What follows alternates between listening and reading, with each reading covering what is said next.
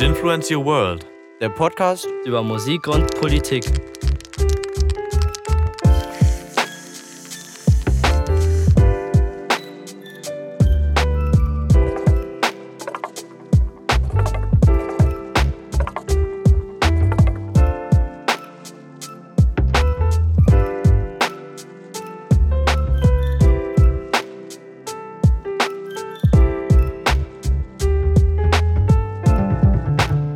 Katena, ich würde dich jetzt gerne befragen, was war deine Geburtsstunde eigentlich mit der Musik? Also es geht nicht genau um dein Geburtsdatum, sondern wann hat das mit der Musik angefangen und weswegen dürfte ich dich in dem Kontext als Expertin bezeichnen? Mm, ich glaube, meine Geburtsstunde mit Musik war wahrscheinlich, als ich angefangen habe, Musik zu hören, durch meine Eltern sehr jung. Aber warum ich vielleicht ein bisschen mehr über Musik weiß, ist, äh, weil ich berufstätig bin als äh, Künstlerin. Ich mache Musik im Studio als auch live. Und das mache ich seit ich äh, 15 bin, also fünf Jahre lang schon.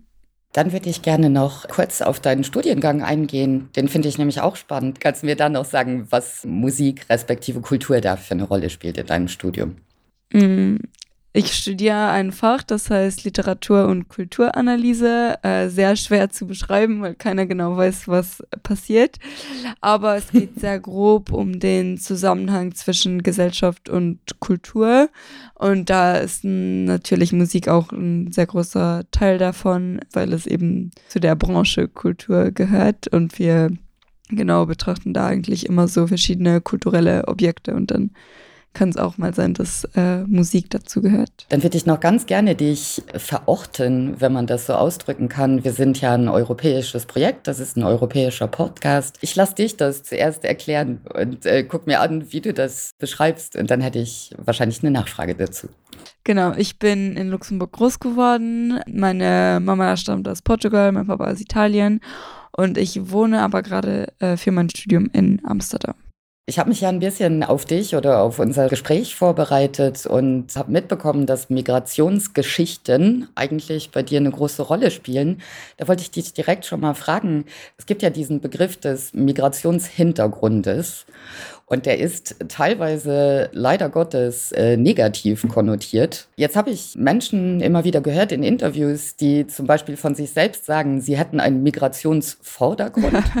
Und da wollte ich dich mal fragen, was du von dem Begriff hältst. Ja, finde ich äh, irgendwie schön, äh, weil für mich zumindest oder wie ich mich identifiziere und fühle, ist mein Migrationsvordergrund ein sehr großer Teil von wer ich bin und wie ich bin. Und da spielt die Migration auf jeden Fall eine sehr, sehr große Rolle und steht deshalb im Vordergrund. Gehören für dich unsere Themen, die wir hier im Podcast ja hervorstreichen, inwiefern gehören die für dich automatisch zusammen? Also Musik und Politik, hat das für dich immer zusammengehört oder ist die Politik eigentlich erst später irgendwie dazugekommen? Ich glaube, ich bin sehr früh mit Musik und Politik als Einheit äh, Kontakt gekommen, weil meine Eltern beide sehr politische Musik immer gehört haben, als ich jünger war. Ich bin aufgewachsen mit äh, Rage Against the Machine, Nina Simone, also äh, Sachen, die äh, schon an und für sich sehr politisch sind. Das heißt, für mich hat das eigentlich immer zusammengehört und eigentlich nicht nur Musik, sondern Kunst generell war für mich immer sehr politisch behaftet. Hattest du in der Schule das Glück, dass politische Bildung und Musik eigentlich schon zusammen gedacht wurden oder wurde das eher nicht in Zusammenhang gebracht? Jein, also ich kann mich schon erinnern, dass wir so Songanalysen gemacht haben in der Schule. Ich bin aber auch äh, zu zwei verschiedenen Schulen gegangen und hatte in beiden Schulen sehr unterschiedliche Erfahrungen. Die eine war eine sehr freidenkende Schule, die andere eher sehr konservativ und in der sehr konservativen war Musik strikt Musik. Wir haben in einem sehr heiklen und höchst problematischen Kurs über Black Music äh, gesprochen. Das würde ich aber eher als kontraproduktiv, als produktiv bezeichnen in der Art und Weise und in dem Setting, wie es wir es damals gemacht haben, ja. Könntest du da kurz drauf eingehen, also was daran problematisch war? Es war sehr doll stereotypisiert. Der Lehrer hat damals aus einem Buch einfach Sachen vorgelesen. Das Buch war von zwei weißen Menschen kuratiert. Mhm. Und es war sehr einseitig. Also es gab nur ein Bild von einem schwarzen Künstler, äh, sonst nichts. Und äh, es war sehr herablassend auch, die Art und Weise, wie wir es angegangen sind. Ich habe es damals schon als sehr abstoßend empfunden, als wir es im Unterricht behandelt haben. Das heißt, da gibt es definitiv Verbesserungspotenzial, um solche Themen überhaupt aufzugreifen. Verstehe ich dich richtig? Auf jeden Fall, auf jeden Fall, ja. Äh, was ja jetzt schon angeklungen ist, das ist diese Korrelation, also diese Verbindung, die für dich dann früh bestanden hat zwischen Musik und Politik. Könntest du mir erläutern, inwiefern das sich vor allem auf die Texte bezog? Wir wollen ja heute sehr viel über Songwriting und Songtexte im Allgemeinen sprechen. Wie schnell hast du richtig im Detail hingehört, was da eigentlich gesungen wird in der Musik, die du hörst oder damals gehört hast? Ich habe mir in der Vorbereitung äh, auf dieses Gespräch nochmal so ein bisschen Gedanken über meine eigene Musikgeschichte so gemacht. Und dann gab es so einen Song, den ich entdeckt habe, als ich so elf, zwölf war. Und ich glaube, das war so der Punkt, wo ich zum ersten Mal richtig verstanden habe, was passiert. Und das war äh, Dear Mr. President von Pink. Aha, ähm, ja. Weil es ein sehr zugänglicher Text war, glaube ich. Und ich glaube, als Elfjährige habe ich da sehr schnell den Zugang zugefunden und konnte mich dann im Auto schreiend über äh, George Bush äh, aufregen. ja, also zur Erklärung für die, die den Song nicht kennen, es ist tatsächlich eigentlich fast wie in Briefform verfasst, also wo die Künstlerin sich dann adressiert an den damaligen amerikanischen Präsidenten und es ist definitiv kein äh, Liebesbrief, sondern eher eine sehr kritische Ansage oder auch Anklage. Und wie äh, würdest du denn deinen Analyseprozess eigentlich beschreiben? Also du hast jetzt von der Zugänglichkeit gesprochen. Gab es irgend so akribischen Moment, bevor du irgendwann später selbst angefangen hast zu schreiben? Das Ding ist, ich habe sehr jung angefangen äh, Musik zu schreiben, also sehr jung mit 15. Das heißt, ich glaube, auch davor waren so meine Analyse-Skills vielleicht nicht so mega gut. Aber ich habe natürlich schon so, ähm, da fällt mir gerade der Song Hero of War von Rise Against ein, ein äh, kriegkritischer Song, den ich so mit 14 ungefähr mir sehr viel angehört habe. Und das war, also es geht sehr viel um Bildsprache in diesem Song und so. Und ich glaube, dass da also auch wieder, weil ich so jung war, war so diese Nahbarkeit und dieses sehr verständliche Art und Weise, sich auszudrücken, war sehr wichtig. Und dann, je älter ich werde, je mehr kann ich in die Songs reinlesen. Aber genau vor, bevor ich selbst angefangen habe zu schreiben, war es eigentlich, glaube ich, eher sehr überflächlich so. Also meine Mama hat mir erzählt, dass sie damals bei The Doors, glaube ich, war, sind Genesis, äh, dann mit dem Wörterbuch, mit dem englischen Wörterbuch neben dem Kassettenrekorder mhm. saß. Dann haben jetzt die Jugendlichen, mit denen ich gesprochen habe, die haben mir dann halt erzählt, dass sie Sachen googeln oder sogar die Lyrics halt sich ganz übersetzen lassen und so weiter, wenn sie nicht sicher sind. Das ist äh, ja jetzt alles schon sozusagen Recherche, die ziemlich verschult ist. Ja. Inwiefern hat für dich die Auseinandersetzung mit deinen Freunden, Freundinnen, mit Mitschülerinnen und so da auch eine Rolle gespielt, also dass man mal über Texte diskutiert hat? Äh, ich glaube sehr viel. Ich hatte in der, also im Lycée immer einen sehr politischen Freundeskreis, würde ich sagen. Das heißt, wir haben da uns immer auch über Musik ausgetauscht und irgendwie, wenn wir neue Songs entdeckt haben, haben wir uns davon erzählt und so. Und ich kenne natürlich auch das Text übersetzen, googeln, wenn das Englisch noch nicht so ganz gereicht hat. Du hattest Pink jetzt schon erwähnt. Gab es noch irgendwelche anderen Künstler, die du als politisch bezeichnen würdest?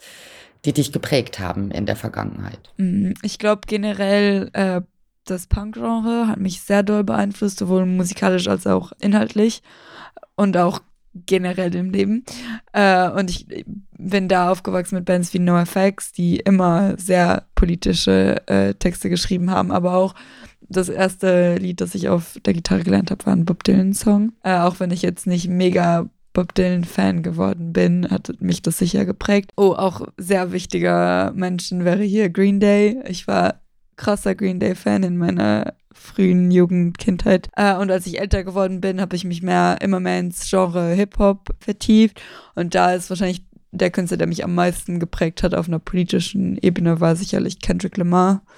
Und ich bin auch heute noch riesengroßer Kendrick Lamar-Fan. Andere Hip-Hop Crew, die mich sehr begeistert hat, war Run the Jewels. Genau, und wenn ich so an Punkmusik denke, die ich heute noch höre, wäre es wahrscheinlich so Idols, eine britische Punkband, die auch sehr schöne, sehr bildliche und metaphorische politische Songs schreiben. Wir haben den Begriff Politik und politisch jetzt schon häufiger in den Mund genommen. Und doch ist es, finde ich, immer wieder sehr schwer fassbar, äh, was, was nennen wir denn eigentlich politisch und was nennen wir eigentlich unpolitisch. Und da wollte ich dich mal fragen, was deine Meinung dazu ist. Also gibt es deiner Meinung nach so eine Abtrennung in typisch politisch, typisch unpolitisch? Ich glaube, wenn wir über Musik reden, äh, ist wahrscheinlich für mich Musik auch politisch, auch wenn der Text nicht unbedingt darauf anspielt. Ähm, ich glaube, politisch sein ist in erst, an erster Stelle, wenn man sich mit Themen auseinandersetzt, die eine Allgemeinheit betreffen, also nicht nur das ein Individuum, sondern die sich auf eine äh, Gesellschaft weiter ausbreiten. Und da kann man sich wahrscheinlich entweder kritisch oder äh, befürworten zu etwas positionieren. Und das kann man in einer Form von Text machen, aber für mich wären zum Beispiel KünstlerInnen, die politische Musik machen, ohne aktiv politische Texte zu schreiben. Also es geht vor allem um die Position des Künstlers. Was heißt es für diese Person, Kunst zu schaffen? Weil das etwas ist, was trotzdem noch immer viel mit Privilegien zu tun hat, wie man wann Kunst machen kann. Und wenn man sich dazu entscheidet, Kunst zu machen und in die Öffentlichkeit zu treten, als zum Beispiel äh, queere Person oder Person of Color, ist das finde ich in sich schon oft ein äh, politischer Akt. Äh, und genau, ich würde da wahrscheinlich in diese zwei Kategorien, wenn man das so nennen kann, einteilen. Gibt es denn Genres, also Stilrichtungen, die deiner Auffassung nach nicht politisch sein können? Zum Beispiel Schlager. Ich glaube, Schlager kann sehr wohl politisch sein. Ich muss es noch miterleben. Aber ich glaube, äh, ja. also ich empfinde Genres generell nicht als Grenzen für irgendwas und ich glaube, ich würde da auch Politik mit einschließen, dass es eigentlich keine Grenzen gibt. Es gibt äh, Künstler wie Tristan Busch, äh, ich glaube österreichischer Künstler, der mit dem Schlagergenre so ein bisschen spielt. Genau, ich glaube, es gibt immer mehr so junge Menschen, die äh, mit dem Schlagergenre spielen und das dann auch politisieren. Und ich glaube, Schlager hat ja auch was sehr ähm, Nahbares und ich glaube, sehr Verständliches und sehr Zugängliches. Das heißt, äh, man muss nicht irgendwie studiert haben, um geboren, um Liebe zu leben, zu verstehen. Wenn es jetzt um politische Songs an sich geht, ich hatte mit den Jugendlichen in unserer Podcast-Folge darüber gesprochen, ob man unbedingt anklagen muss und den Finger in die Wunde legen muss oder ob man vielleicht auch eine Utopie beschreiben kann und das dann trotzdem politisch ist. Wie stehst du dazu? Also braucht es diesen Mix? Braucht es manchmal eine Wut und eine Aggressivität? Also gibt es so Gewürze, die in die Songsuppe rein müssen, unbedingt? Oder glaubst du, dass das sehr, sehr unterschiedlich von Koch zu Köcheln sein kann? Mm, ich glaube, die Welt braucht Wut. Ich glaube, politische Kunst braucht keine Wut, kann sie sehr gerne haben, aber ich glaube, es ist kein Ausschlussfaktor, nicht wütend zu sein. Ich glaube, also äh, wenn man, glaube ich, äh, politische Songs googelt, ist wahrscheinlich Top 5 Imagine von John Lennon. Super cheesy Utopie-Song und ich glaube, das beantwortet die Frage vielleicht schon. mhm. Mir ist aufgefallen, dass du unglaublich viele Songtitel hast, in denen irgendwas drin ist, was man in den Mund nehmen kann. Ja.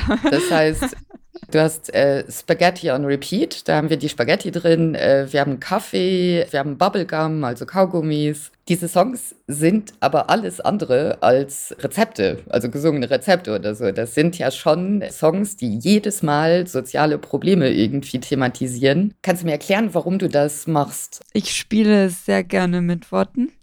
Und äh, für diese Reihe, äh, auf die du jetzt angesprochen hast, habe ich ein Konzept dahinter entwickelt und ich wollte über Lebensmittel reden und gleichzeitig über was anderes reden. Das heißt, ich bin eigentlich mit der Idee rangegangen, banalere Sachen zu nehmen, also Essen und dann die als Metapher zu nehmen für äh, was auch immer. Also es sind auch persönlichere Songs dabei, aber viele sind in der Tat politisch belastet, würde ich sagen.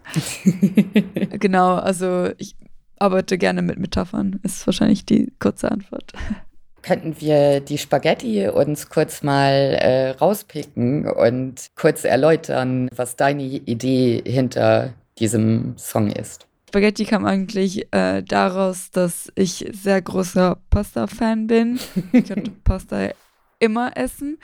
Und dann habe ich mit einer Schulkameradin über Pasta gesprochen und dann war so ein kleiner Privilege-Check für mich, weil für mich ist Pasta so ein Genussmittel und dann meinte diese äh, Mitschülerin aber, dass für sie Pasta was ist, was ihre Mutter gekocht hat, die alleineziehend war, wenn sie nicht genug Geld hatte oder nicht genug Zeit hatte, sich mehr Mühe zu machen für das Essen der Kinder. Und dann ist mir die Idee gekommen, mit dieser Spaghetti zu spielen und daraus irgendwie was über Armut in einer reichen und äh, Gänsefüßchen Gesellschaft. Wir haben noch gar nicht über das Klima geredet. Wie sieht es mit dem Klima aus? Wie sieht es mit dem Klima aus? Dem Klima geht es schlecht. Aber also für mich war so wahrscheinlich Klima und Umwelt war das erste Thema, mit dem ich mich sehr intensiv politisch auseinandergesetzt habe. Ich war auch früher in mehreren Jugendorganisationen äh, äh, gegen den Klimawandel. Und das ist auch etwas, was mich bis heute noch äh, begleitet, weil es für mich auch sehr viel mit Angst und Sorge verbunden ist. Und ich glaube, dass, genau, ich habe auch schon mehrere Songs äh, darüber geschrieben, weil es mich auch sehr persönlich äh, trifft. Du hast natürlich auch Videoclips. Wie sieht es mhm. mit der Bildsprache aus? Ist die für dich eine zusätzliche Hilfe, um Menschen Dingen zu erklären? Jein. Ich spiele äh, auch gerne mit Bildern, äh, genauso wie mit Worten. Und ich mag es eigentlich nicht so gerne, wenn man sofort alles sieht auf einen Blick. Das heißt, ich lasse auch gerne so ein bisschen Spielraum in der Bildsprache für was ich sagen will. Ich natürlich gibt es immer wieder so Indizien, die direkt oder indirekt auf die direkte Thematik des Songs hinweisen, aber äh, ich bleibe auch da gerne so ein bisschen kryptisch.